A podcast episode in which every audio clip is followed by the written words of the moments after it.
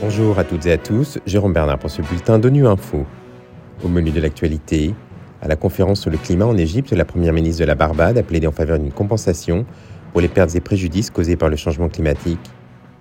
À la COP27, l'ancien vice-président américain Al Gore a réclamé une révolution des énergies renouvelables. Et l'ONU demande à l'Égypte de libérer immédiatement le militant Abdel Fattah en raison de son état de santé. À la conférence des Nations Unies sur le climat à la COP27 à Sharm el-Sheikh, la première ministre de la Barbade, Mia Motley, a appelé hier à trouver une solution à la question des pertes et préjudices. Les pays en développement sont en effet souvent les plus touchés par les effets du changement climatique, alors qu'ils en sont les moins responsables. D'où l'idée d'une compensation versée par les pays riches. On écoute Mia Motley. Nous pensons qu'il est essentiel que nous abordions la question des pertes et préjudices.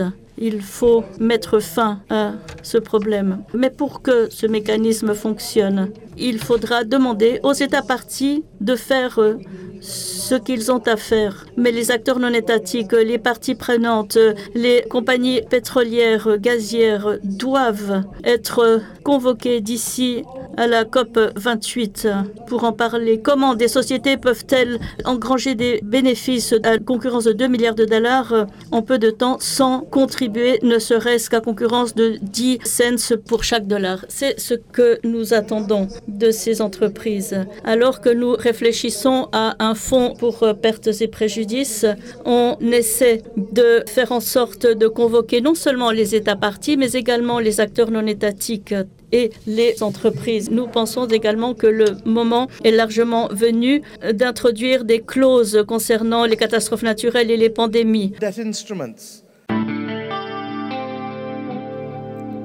À la COP27 hier, l'ancien vice-président américain Al Gore a regretté que nous traitions la fine enveloppe bleue qui nous protège, notre atmosphère, comme un égout à ciel ouvert.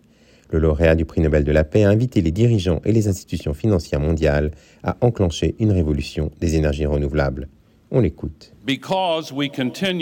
Nous gâchons des millions de gaz à effet de serre. Nous continuons à rejeter cette pollution dans les cieux. Cette pollution s'y accumule. Chaque molécule reste en moyenne une centaine d'années.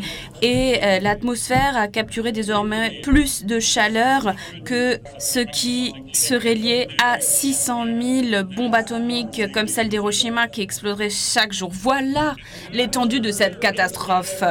Et c'est clair, la situation s'aggrave. Nous faisons le choix de poursuivre cette voie, celle d'un comportement destructeur. Nous pouvons au contraire choisir une bénédiction, y compris la bénédiction que représentent les énergies renouvelables. Nous en sommes aux premières étapes d'une révolution de la durabilité qui pourrait avoir l'ampleur d'une révolution industrielle et la vitesse de la révolution numérique si nous investissons dans celle-ci. Le chef des droits de l'homme de l'ONU a demandé mardi la libération immédiate du militant égyptien Abdel Fattah, alors que l'inquiétude grandit sur son état de santé. Figure de la révolution de 2011 en Égypte, il est en grève de la faim depuis sept mois pour protester contre ses conditions de détention. Le point avec Ravina Shamdasani, porte-parole du Haut-Commissariat des Nations Unies aux droits de l'homme à Genève.